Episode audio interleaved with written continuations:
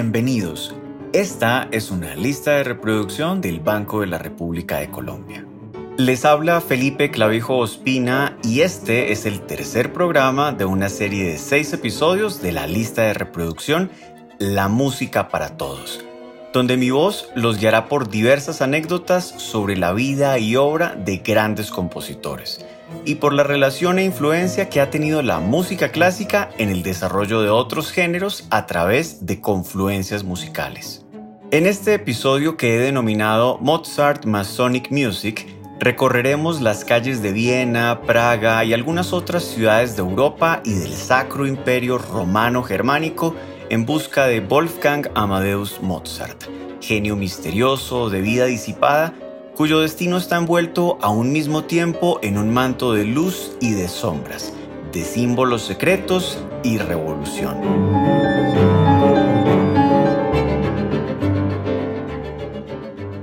Nuestra historia comienza en Roma. Asistimos al oficio de tinieblas mientras la música del Miserere de Giovanni Allegri inunda la capilla sixtina. La puesta en escena es tan espectacular como sobrecogedora.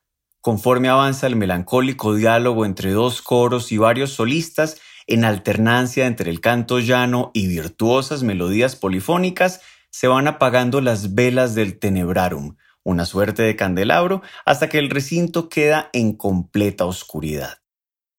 Es el año de 1770. Mozart tiene 14 años y es uno de los asistentes al exclusivo oficio iniciático.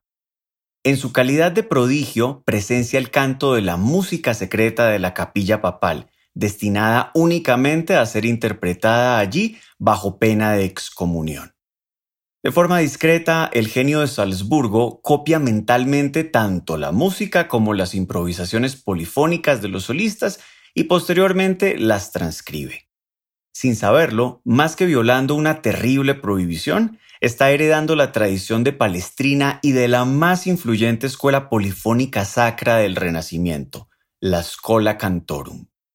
Más tarde, en 1782, en Viena, de la mano del barón Franz Witten, Mozart se encontró con otra clase de música más que secreta, prodigiosa, la de Johann Sebastian Bach y Georg Friedrich Händel.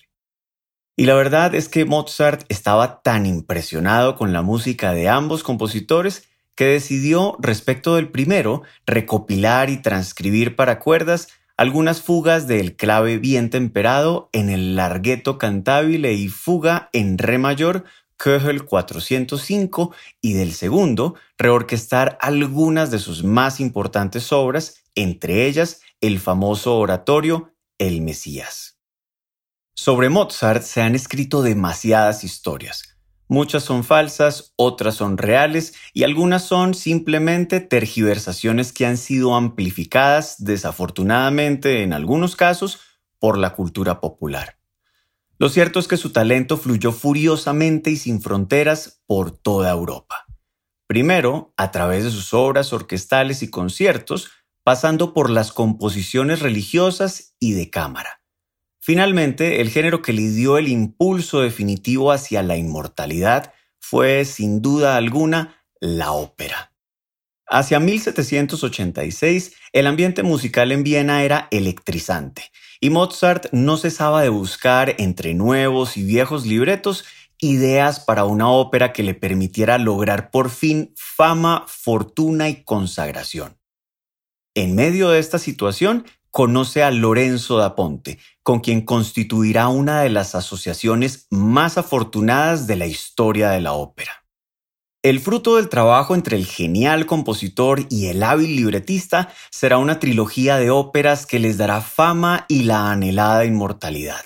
Las bodas de Fígaro en 1786, Don Giovanni en 1787 y Così fan tutte en 1790.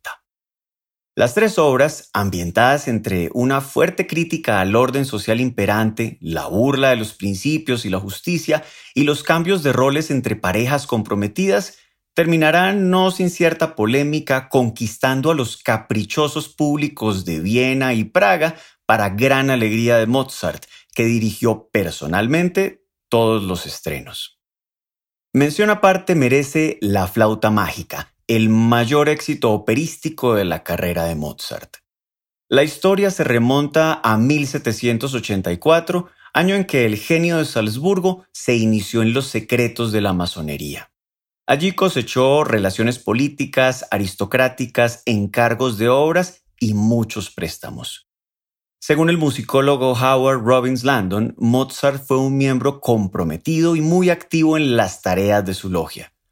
Fueron los años dorados de la masonería en Viena. Sin embargo, para 1791 la situación de las logias vienesas era más que preocupante, pues el emperador Leopoldo II, con un poco más de decisión que su antecesor, ordenó reducirlas y amenazó con prohibir el ejercicio de la masonería en el imperio.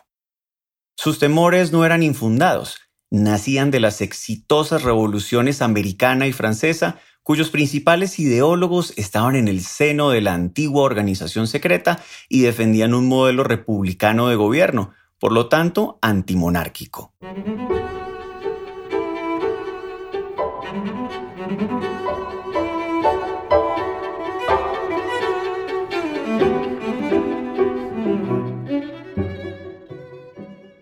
Pero Mozart vio una oportunidad donde sus hermanos vieron un gran problema y decidió emprender en compañía del libretista Emanuel Schikaneda la composición de una ópera a través de la cual enseñar las bondades de la masonería.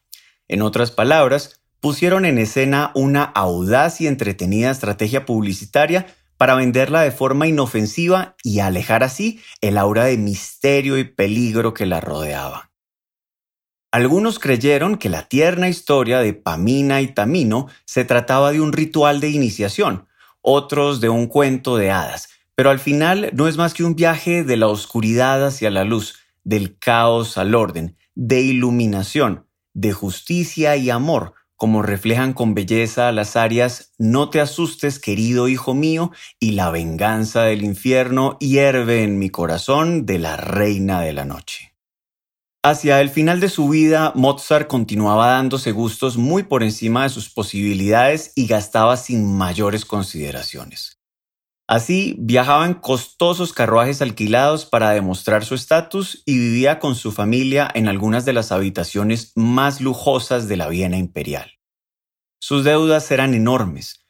Algunos investigadores como Robbins Landon y Christoph Wolff las han tasado para 1791 en cerca de 30.000 florines, toda una fortuna. Lo cierto es que Mozart componía para mantener ese estilo de vida. Las promesas de más encargos y mejores contratos, incluso una prometedora estancia en Londres para 1792, lo llenaban de ilusión. Hasta que un buen día de 1791, la muerte llamó a la puerta con el último encargo de su vida una misa de requiem. Hoy sabemos que lo que Mozart consideró una visita premonitoria no era otra cosa que un encargo secreto del conde von Walsegg, aristócrata aficionado a estas maniobras. La misa de Requiem obsesionó a Mozart al punto de convencerse a sí mismo que la componía para ser interpretada en su propio funeral. La verdad es que el genio de Salzburgo estaba gravemente enfermo, pero apenas lo notaba. Lamentablemente, Mozart no pudo terminar su requiem. Apenas alcanzó a escribir completas las partes vocales y la orquestación desde el Requiem Eternam hasta la Crimosa.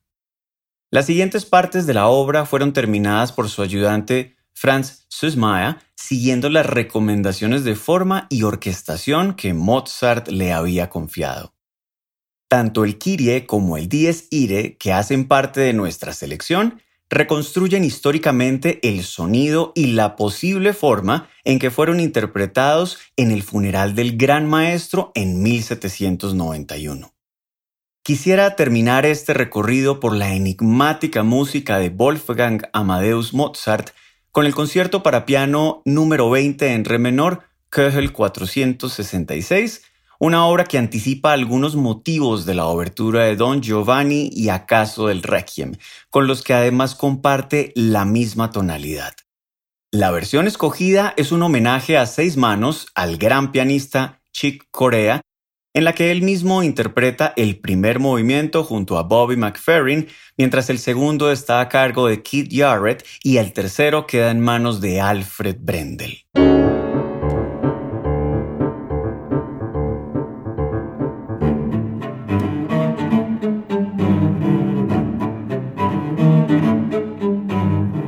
Los invitamos a escuchar la lista de reproducción La Música para Todos, que se encuentra disponible en la cuenta de Spotify Banrep Cultural. Toda la actividad cultural del Banco de la República se encuentra en la página web www.banrepcultural.org, en Facebook como Club de Música Biblioteca Luis Ángel Arango y en Instagram, Twitter y YouTube como Banrep Cultural. La investigación, selección musical y presentación de este episodio fue realizada por quien les habla, Felipe Clavijo Ospina. La edición y montaje estuvo a cargo de Jefferson Rosas y la producción a cargo de María Alejandra Granados. La música de este podcast es parte de Conversaciones, Variaciones para violín, violonchelo y piano Opus 32 del compositor Juan Antonio Cuellar, interpretada por el ensamble Lincoln Trio. Los esperamos en nuestro próximo episodio.